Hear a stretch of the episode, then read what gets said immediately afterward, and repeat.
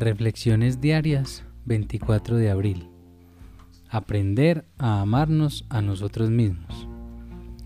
El alcoholismo nos había creado una existencia solitaria aunque hubiésemos estado rodeados de gente que nos amaba.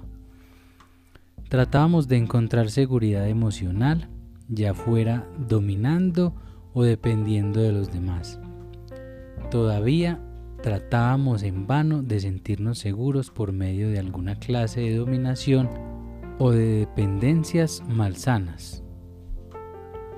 Como lo Bill, página 252. Cuando hice mi inventario personal, descubrí que tenía relaciones poco saludables con la mayoría de la gente en mi vida. Por ejemplo, con mis amistades y con mi familia. Siempre me sentía aislado y solitario. Bebía para adormecer mi dolor emocional.